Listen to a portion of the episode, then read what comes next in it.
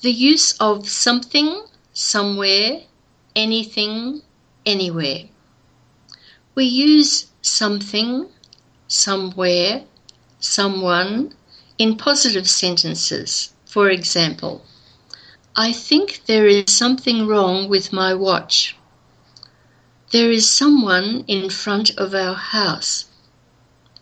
They live somewhere in the south of the USA.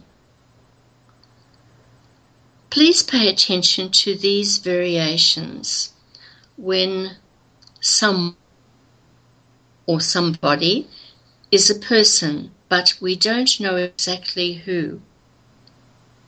For example, somebody has stolen my money. Something is a thing, but we don't know what it is. For example, she said something, but I didn't understand her. Somewhere refers to being in a place or going to a place, but we don't know where. For example, he lives somewhere near Chicago. We use anybody, meaning anyone, anything, and anywhere in negative sentences and in questions. For example, I don't know anything about your town.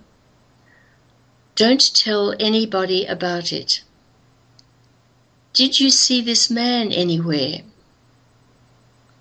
We can use nobody, meaning no one, nothing, nowhere, in negative sentences. For example, there is nobody at home. Yesterday I wrote nothing. There is nowhere to go in this town. And here are more examples of the use of these words. I'll ask somebody to help me. He didn't ask anybody to help him. There isn't anything in the fridge.